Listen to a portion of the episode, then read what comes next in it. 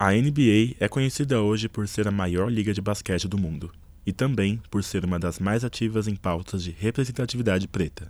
Porém, a verdade é que muitos jogadores lutaram para isso acontecer.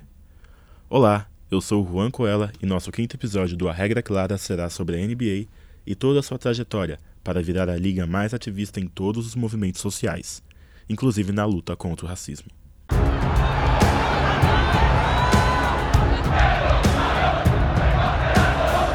A regra é clara: o esporte na luta contra o racismo. Racistas não passarão! Racistas não passarão! Embora o basquete tenha se popularizado e sido incorporado à cultura afro-americana durante a década de 60, a NBA nunca havia, de fato, apoiado o movimento black. Mas, timidamente com o passar do tempo, os jogadores expressavam sua cultura nas jogadas, nas gírias e no comportamento, mesmo sem o suporte oficial da liga. No início dos anos 2000, vivia-se uma era de popularização do movimento hip hop negro na NBA. Tatuagens, cabelos trançados, roupas largas, correntes de ouro e o rap eram o que caracterizava os jogadores da época. A liga de basquete via com maus olhos essa nova cultura, mas não tinha forças para combater, visto que os seus melhores jogadores estavam nesse estilo.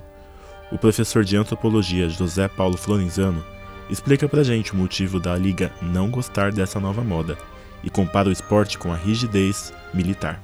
Então você tem quase que uma equivalência entre o centro de, de, treinamento e o quartel, com a mesma disciplina, hierarquia, autoritarismo, essa matriz militarizada que se implanta com muita força no futebol a partir de 64 que a figura do atleta rebelde vai ganhar contornos mais nítidos. Primeiro, ele vai lutar contra a burocratização do jogo, daquilo que reduz a margem de autonomia do atleta dentro de campo.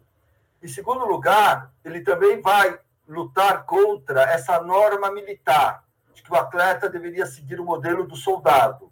Mesmo com a tentativa de boicotar o crescimento desse estilo, pela primeira vez em sua história, os Estados Unidos viam a emancipação da cultura preta em uma das suas maiores ligas esportivas. E mesmo não agradando parte dos americanos, a NBA, muito impactada, mudaria os rumos da liga até os dias de hoje. Uh, uh -huh.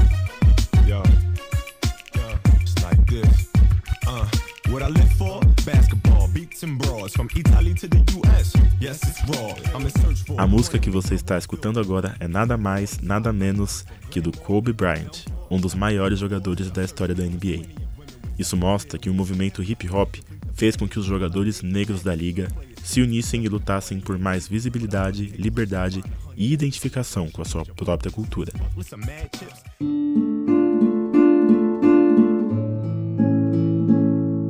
Agora você vem comigo e vamos saltar para março de 2020. O mundo viveu o medo de uma pandemia, a da Covid-19. E neste meio tempo, um caso de violência policial contra um homem negro aconteceu. George Perry Floyd Jr. era um afro-americano que foi assassinado em Minneapolis no dia 25 de março daquele ano. Ele foi estrangulado pelo policial branco Derek Chauvin, que ajoelhou em seu pescoço durante uma abordagem policial por supostamente usar uma nota falsa de 20 dólares em um supermercado. Por conta deste episódio com George Floyd, atletas em todo o mundo fizeram campanhas contra o racismo, mas os jogadores da NBA foram além. A associação decidiu por unanimidade que os jogadores fossem às ruas protestar e financiar tudo o que precisasse para o movimento. Naquele momento, um jogador do Boston Celtics, Jalen Brown, tomou a frente nessa decisão e viajou para muitas cidades, ajudando nas passeatas e pedindo manifestações pacíficas, pois assim as vozes seriam ouvidas. Seja como for, é um protesto pacífico, mas eu definitivamente, por ser uma celebridade, sendo um jogador da NBA, não me excluo por nenhuma conversa. Em primeiro lugar, sou um homem negro e sou um membro dessa comunidade e cresci neste solo. Então, queria dizer isso antes de mais nada.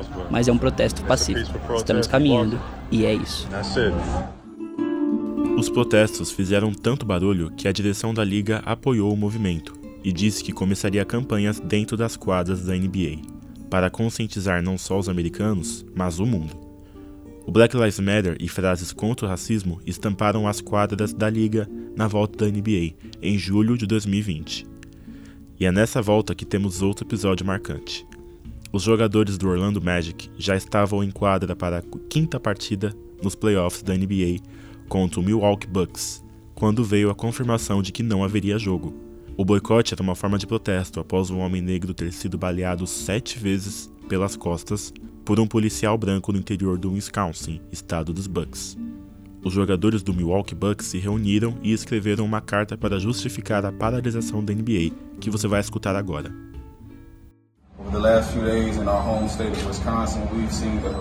Vimos um vídeo horrível onde Jake Blake tomou sete tiros nas costas de um policial e também um tiroteio contra protestantes nas ruas.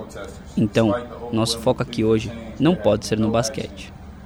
Quando entramos em quadra, esperamos que joguemos sério e no melhor nível. Então hoje eu peço para as autoridades do estado que façam o mesmo. Estamos pedindo justiça para Jacob Blake e exigindo que os oficiais sejam responsabilizados. Para que isso ocorra, é imperativo que o legislativo do estado de Wisconsin se reúna após meses de inação e tome medidas significativas para tratar de questões de responsabilidade policial, brutalidade e reforma da justiça criminal. Incentivamos todos os cidadãos a se educarem, a tomarem medidas pacíficas e responsáveis, e também lembrarem de votar no dia 3 de novembro on behalf of the Milwaukee Bucks. Essa pausa fez com que muitos patrocinadores perdessem dinheiro, visto que não teria o jogo para elas se promoverem, o que acabou fazendo com que essas empresas apoiassem o movimento. Para o jornalista Thales Ramos, esse foi o maior acontecimento da luta antirracista dentro do esporte o grande acontecimento nos últimos anos foi na NBA, né? Aquele caso da violência policial, né, nos Estados Unidos. Começou com o George Floyd, depois com a Breonna Taylor e o outro rapaz que morreu. E aí os jogadores da NBA eles pararam uma rodada inteira para chamar atenção para o racismo na sociedade americana, para chamar atenção da violência policial contra as pessoas de pele preta. Acho que esse foi o que me lembro do acontecimento mais marcante. Depois de toda essa repercussão, a NBA apoiou ainda mais essa luta, chegando ela mesma a ajudar os atletas na batalha, o que mostra a evolução da liga e também pode servir de exemplo a tantas outras organizações esportivas, como para as ligas de futebol em todo o mundo, que cada vez mais sofre com o racismo nos estádios. E assim, o nosso próximo e último episódio será sobre os casos de racismo dentro do maior esporte do mundo, o futebol. Então fica aqui com a gente no A Regra Clara.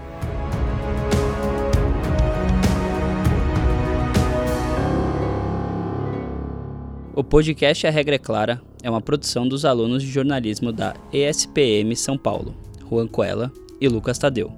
Trabalhos técnicos: Afonso Afonsos e Marcelo Bonora. Orientação: Professora Patrícia Rangel.